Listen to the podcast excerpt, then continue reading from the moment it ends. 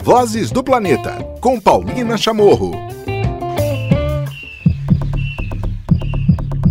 Me fala seu nome completo. Rafaela Campustrini Forza.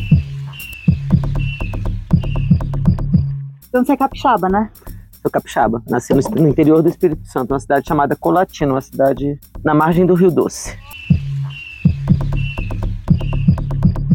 E aí você foi para o Rio de Janeiro já para trabalhar no Jardim Botânico? É, na verdade, o caminho é mais longo que isso, né? Porque eu saí do Espírito Santo quando eu tinha 16 para 17 anos para estudar na é, fazer cursinho em Juiz de Fora. Aí eu ingressei na Federal de Juiz de Fora, me formei bióloga e aí fui fazer mestrado e doutorado na Universidade de São Paulo. Sim. Quando eu acabei meu doutorado, não tinha muitos concursos. Mas por que, por que você escolheu, dentro da biologia, você escolheu plantas? Não sei. Eu nunca pensei em fazer outra coisa. É mesmo? Você é. já entrou na biologia sabendo que você ia...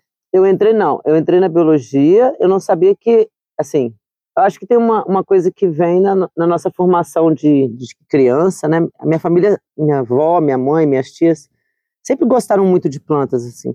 Minha casa sempre, meus, os quintais da minha casa sempre tiveram muitas plantas, coleções de antúrio, coleções de orquídeas, coleções, coleções de plantas vivas, assim. E minha avó tinha um orquidário lindo quando eu era ah. pequena. Mas eu não acho que foi isso, assim, não consigo fazer uma, não é linear. Uhum. É. Ah, eu vou. Não é por isso. Não é por isso, mas eu acho que talvez seja por isso. mas não foi uma decisão racional na época, né? Assim, não foi pensado para fazer isso. E fez parte da sua formação emocional, inclusive. Né? É. E quando eu entrei na, na faculdade, ah, logo no primeiro ano, teve uma disciplina de morfologia vegetal, que eu adorei. E com uma professora que virou minha orientadora até eu formar. E eu virei monitora dela, ah, gostei tanto, deixa eu ser sua monitora no próximo ano. Ela falou, ah, tá bom, pode ser. Então, aí fiz o processo de seleção, virei monitora dela. Aí, naquela época era super difícil ter bolsa de iniciação científica, né? Eram bem menos bolsas que existiam e tal.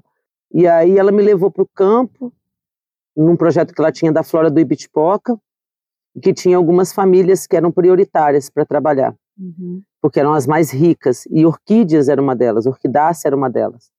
E aí, olha que coincidência, né? Minha avó, que tinha uma grande coleção de orquídeas, a primeira família de plantas que eu trabalhei foi orquidácea na minha iniciação científica, porque a gente precisa entregar, precisava entregar a lista de espécies de orquidácea do Parque Estadual do Bitpoca. Uhum. E aí a Fatinha me colocou para trabalhar com as orquidáceas, para fazer essa lista. E aí eu consegui uma bolsa do CNPq, PIBIC, e virei estagiária dela até formar. Então, assim, eu nunca fiz estágio em outra coisa. E já fez estágio em campo, né? E já fiz estágio, sim. Foi lá eu tomei minha decisão. Quando ela me levou para Ibitipoca a primeira vez que eu conheci aquele lugar, e ela começou a falar o nome das plantas, assim. Eu falei, nossa, mas que legal que é saber o nome das plantas, né? Isso deve ser muito difícil, mas deve ser muito legal saber se olhar para as plantas e saber o nome delas. E aí é, nunca mais fiz outra coisa. Na verdade, eu nunca fiz estágio em outra coisa, assim. Então, eu nunca passei por outros laboratórios. Eu conheço muito pouco da prática dos uhum. meninos de zoologia, porque eu nunca fiz estágio na zoologia, nem na ecologia, nem em lugar nenhum. Eu sempre nasci dentro de um herbário, na verdade. E Bonito isso. Sua avó estava viva quando? Hum, então, a minha família. O meu, né? não, minha avó já faleceu, mas ela viu todo esse processo. Minha avó faleceu, já tava, já tinha doutorado, já ela minha família é uma família, as mulheres da minha família são longevas. Que legal. A, a, minha, as mulheres da minha família nunca se importaram dessa minha escolha. Minha mãe, minha avó, minha tia sempre acharam isso uma coisa muito legal. Meu pai implicava um pouco com isso, que ele achava que podia não ser um bom caminho financeiramente. e hoje as especialidades são bromélias. Então, e aí no mestrado eu troquei para bromélias. Quando eu fui, cheguei na USP, a minha orientadora trabalhava com bromeliácea. Eu era a primeira aluna dela também, ela estava começando a orientar no mestrado e doutorado, e aí ela sugeriu que eu trocasse para bromeliácea, que ela teria inclusive mais facilidade para me orientar e tal. E eu aceitei, sem problema. Na verdade, é, eu gosto mesmo é de taxonomia, né, de plantas, assim. A família faz muito pouca diferença hoje em dia na minha vida, assim. É, eu já não tenho mais essa ligação tão forte, mesmo com as bromeliáceas, eu continuo fazendo, mas não é uma ligação tão forte como já foi. Uhum. Hoje em dia eu gosto mais do, do todo, assim, eu, eu gosto da ciência da sistemática, entendeu? Uhum. Então... Você gosta da ciência da sistemática e parece que também, não sei, me parece pelo pouco que eu te conheço agora desses dias, da questão do de estar em campo e do repasse do conhecimento compartilhado, né? Porque você fala muitas vezes, você tem essa preocupação da formação, você acabou de falar agora da importância que foi você estar em campo aprendendo e como monitora, que consequentemente uhum. também vai para repassar esse conhecimento, né? É, eu, eu, gosto muito de falar, eu não gosto muito de falar de outras coisas, mas de falar de plantas eu gosto. Assim. Falar.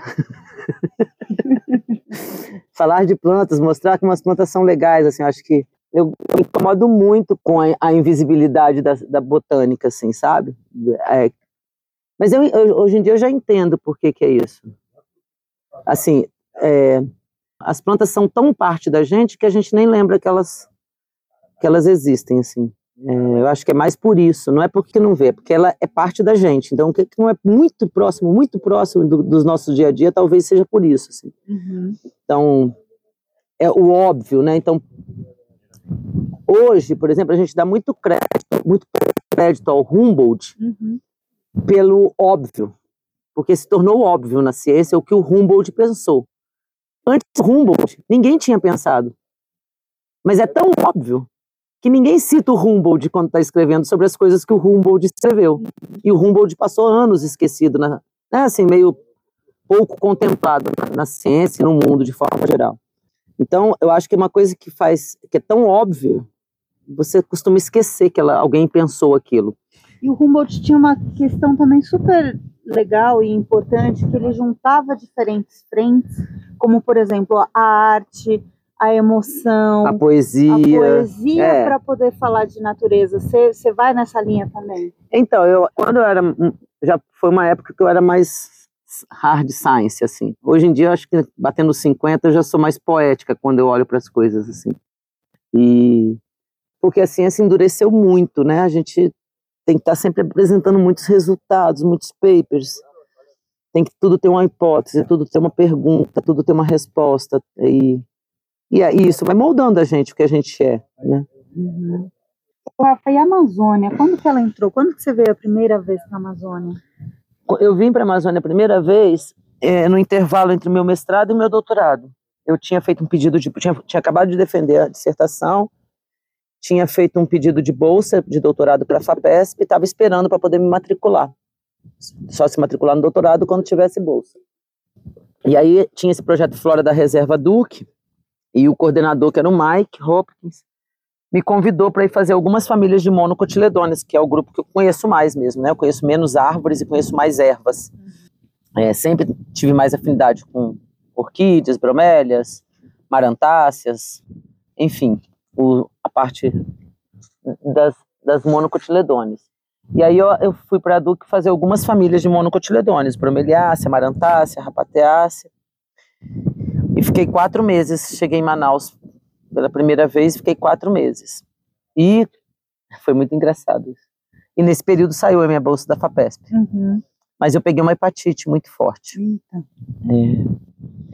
E tive que parar a bolsa, assim, não implementar a bolsa.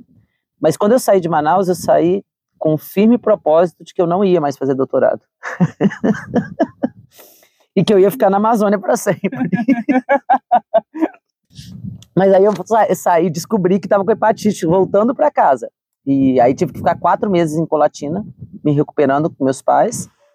E nesses quatro meses eu recuperei a, a lucidez, talvez. Falei, não, eu tenho que, tenho, tenho que fazer doutorado, não vou poder fazer nada sem doutorado. Assim, não adianta eu voltar para a Amazônia. Sim, fez a graduação. Uhum.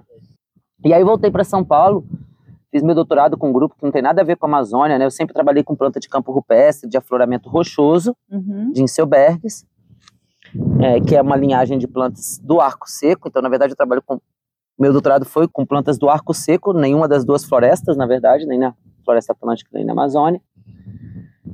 E aí, quando eu terminei o doutorado, eu consegui uma bolsa de professor visitante em Juiz de Fora, para voltar para Juiz de Fora, para cuidar do herbário lá. Minha, minha ex-orientadora me convidou, vamos pedir uma bolsa de professor visitante, a gente, eu preciso de ajuda no herbário. Eu sempre gostei muito disso, né?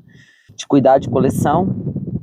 E aí, pela primeira vez, eu fui fazer um inventário numa área de floresta sozinha, coordenando uma área de inventário em floresta, foi na Mata Atlântica.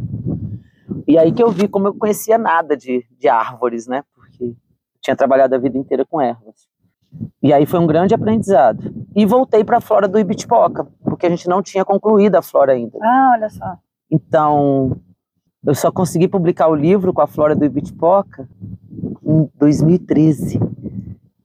20 anos após o meu início do estágio. Mas concluí. Tem um livro lindo de Ibitipoca com a lista de espécies da flora do Ibitipoca. Então, foi esse período entre doutorado, terminar o doutorado e ter emprego. Então, veja que eu ainda não, não voltei para a Amazônia. É.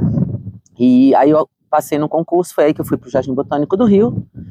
Eu entrei lá em 2002 e foi aí que, que como o Jardim é uma instituição Nossa, federal... 2002, 20 anos agora fazendo. Vim, fez 20 anos em agosto que eu estou no Jardim Botânico. Hoje, qual é o seu cargo? Eu sou coordenadora de coleções biológicas do Jardim Botânico e curadora do herbário, né? Uhum. E sou pesquisadora, né? O, a- a- o concurso que eu fiz é para vaga de pesquisador. Uhum. E eu também exerço essa função de coordenadora de coleções.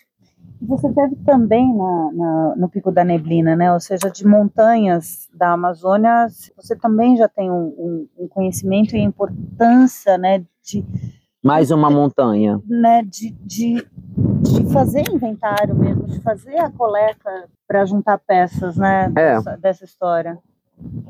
Eu sou uma coletora obstinada, agora especialmente na Amazônia, né? Porque sei que existem outros lugares do Brasil que faltam coletas, mesmo na- em áreas da Mata Atlântica e tal, mas é incomparavelmente melhor do que a floresta amazônica, o bioma Amazônia, né? Então, em- eu entrei no, no jardim em 2002, lá para 2008, 2009 eu faço essa virada, eu começo a voltar para a Amazônia, assim. Aí vou para o Acre com alguns projetos, começo a pisar de novo na Amazônia, com essa visão de que a floresta amazônica precisa ainda de inventários, precisa dessa coleta geral que os botânicos fazem. assim. Os nossos números é, de amostras por quilômetro quadrado, que é um, um índice que a gente usa para medir conhecimento, né? Eles são muito desiguais no Brasil. E o maior buraco está no centro-norte, né? Do centro para cima, né? Então, a, a desigualdade brasileira, ela não está só no, Falando de flora, né? falando de flora, de Aham. geral, né?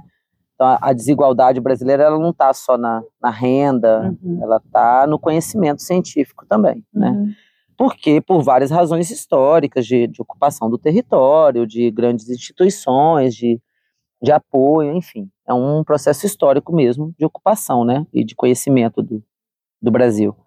E a Amazônia continua sendo um grande buraco negro de catalogação de biodiversidade de forma geral. Eu posso falar mais pela flora, né? Uhum. Mas com certeza nós temos grandes buracos onde botânicos nunca pisaram para fazer uma coleta. E aqui é um deles, né?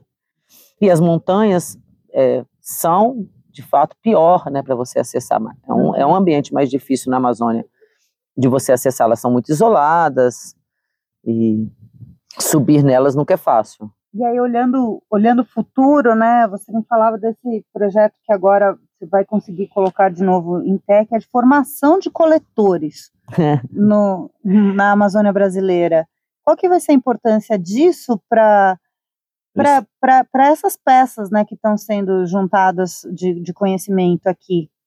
Então, é, voltando um pouquinho, o, o- eu, eu subi algumas montanhas Uhum. num projeto que a gente teve em, entre 2012 e 2014.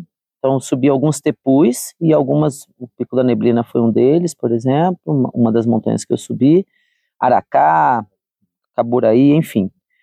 E aí, depois, depois disso, ah, eu, eu entrei num projeto em parceria com Nova York, com o Jardim Botânico de Nova York, que há alguns anos vinha tentando capacitar identificadores de plantas no- nas áreas de manejo florestal, Tá. tá? Então, assim, áreas de manejo florestal onde a retirada de madeira é legalizada, onde as florestas entram em concessão pelo governo brasileiro e que a extração de madeira é legal, mas que, infelizmente, a identificação dessas madeiras é errada. Então, você está comercializando as espécies de forma equivocada e você pode estar causando grandes danos. E isso não necessariamente por, por Má má, fé, fé, é. Tá? Não é que as, as concessionárias estão fazendo isso por má fé. Pode até ter, mas é, existe um problema do conhecimento das árvores mesmo, assim, de identificar essas árvores corretamente e saber que aquela espécie que você está comercializando é X e não Y. Isso pode ter implicações de conservação, porque você pode estar tá, é, chamando duas coisas pelo mesmo nome e você pode estar tá extinguindo uma espécie pela subexplotação, por retirada, porque você está identificando ela com o nome errado. E você pode também ter prejuízos financeiros, porque uma espécie pode valer mais do que a outra. Uhum. E aí a concessionária mesmo está tomando prejuízo. Né? Está vendendo uma madeira que é mais cara, por uma, que o metro cúbico é mais caro, por uma madeira mais barata. Então aí começou essa, a, essa nossa, esse nosso incômodo de ver esse, esse, problema na identificação, porque os identificadores não têm conhecimento. E a gente começou a ir para dentro das concessionárias, pessoal de Nova York principalmente, com a gente, é, para tentar capacitar esses parabotânicos, que a gente chama o parataxonomistas. Então, são pessoas que não têm a formação formal que eu tive, mas que têm um poder de reconhecimento de espécies e de plantas inato.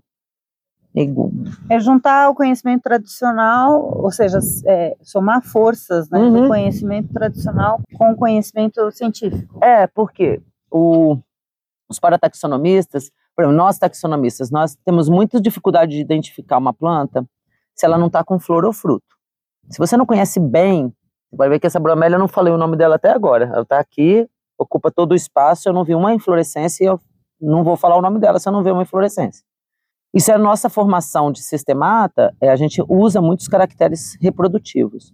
A formação dos parataxonomistas, eles usam os outros caracteres. Então, eles olham a base do tronco, a cor da casca, a cor da, da seiva que sai, o cheiro, e conseguem identificar grande parte das plantas por essas características. Mas essa identificação não é tão segura. É, ela é, é, segura, mas seria muito mais segura se a gente pegasse um ramo florido e falasse, ok, essa é essa espécie mesmo, junta com o seu conhecimento, agora a gente sabe. Essa espécie tem essa seiva, essa espécie tem esse tronco e tem essa flor. Uhum. Então, é uma soma de conhecimentos e eles conseguem reconhecer as árvores nos manejos, nas áreas florestais. É impressionante isso. Conhecem pouco as ervas, mas conhecem muitas árvores porque são as que são mais importantes, né? Ah, que legal. Tomara que dê tudo certo, que você consiga fazer. Vai ser.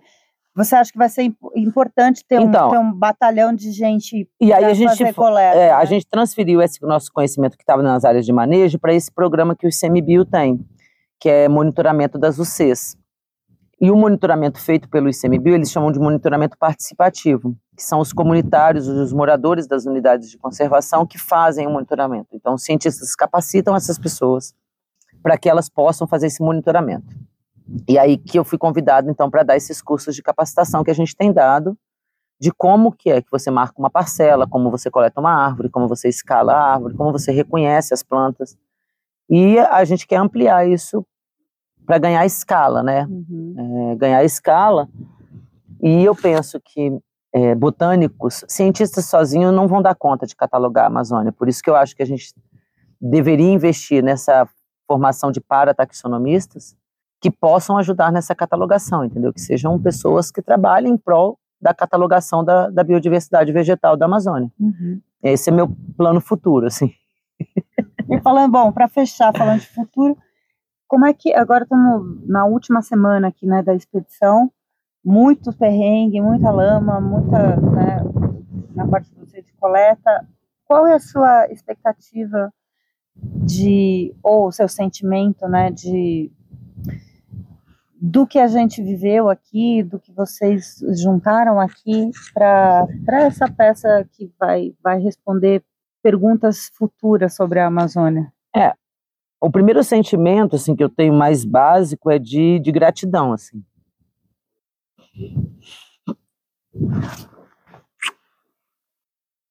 Do professor Miguel ter me convidado de eu subir mais uma montanha eu poder ver esse lugar lindo. E assim isso é um trabalho árduo né? De reconhecimento do professor Miguel. Então de falar, ah, não, vamos levar as botânicas e convidar eu e a Lúcia para vir, né? Então isso é muito legal. Poder estar aqui é muito legal, poder ter subido mais uma montanha na Amazônia é muito legal. E Eu sempre acho que a gente é só uma pecinha no quebra-cabeça, né? Assim, que a gente responde pequenas perguntas. Cientistas são muito assim, né? Na maioria das vezes você está respondendo pequenas coisas que um dia vão se somar e você vai ter grandes respostas.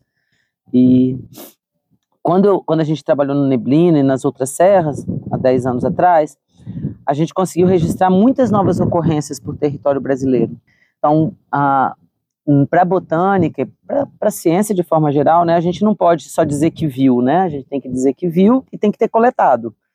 Então, muitas plantas que a gente é, coletou aqui, como a gente está bem na fronteira do território brasileiro e com áreas pouco exploradas, a gente tem muitas chances de ter ocorrências novas da Venezuela, por exemplo, que só tinha registro na Venezuela e que ocorrem no Brasil também. Aí você vai falar assim, ah, mas que importância tem isso, né? Por que, que é tão importante saber o que tem no território brasileiro? Ah, porque é importante saber o que tem no território brasileiro, porque é importante para políticas públicas, então a gente tem que saber a lista de espécies completa do nosso território, é importante para a conservação, então isso aqui pode ser o lugar, o único lugar do território brasileiro que tenham essas espécies, então é, cada país é, é, responsável pela sua biodiversidade. O planeta todo é responsável pela biodiversidade do planeta, mas os países têm uma responsabilidade de conservar a sua biodiversidade para as gerações futuras. Saber o que tem em cada área, saber que uma planta que ocorre no Brasil só ocorre aqui, é mais uma, um tijolinho nessa, nesse nosso sonho de conservação, né? Então, a, a lista de espécies do Emeri se soma ao do Neblina, então o Parque Nacional do Pico da Neblina tem essas espécies. E todas essas espécies, ou 20% dessas espécies, 30% dessas espécies, só tem dentro desse Parque Nacional. Isso ajuda o ICMBio, isso ajuda a política pública de conservação dessas espécies e nos dá forças para argumentar. Olha, essas áreas não podem ser mexidas, essas áreas não podem ser destruídas, a gente precisa conservar porque é o único lugar que tem essas espécies, né? E no sentido evolutivo é isso, as, as montanhas são ilhas. A gente, eu acho que a melhor forma de, de explicar, né, essas montanhas amazônicas, é, elas são muito isoladas pela floresta da Baixada, né? Então, elas funcionam, funcionam como aquela teoria de ilhas mesmo, de Darwin, né? Então, cada população dessa, cada espécie dessa, a gente pode contar a história de como foi a separação dessas espécies, quem é mais próximo de quem, e isso é super bacana, né? Super bonito. Agora, já estamos na última semana, vocês têm quantas em média de espécies ah, coletadas? Não sei. A, a, meta é 250, né? É, 250 espécies, sim. Eu acho que a gente já bateu uns, umas 200 plantas, pelo menos.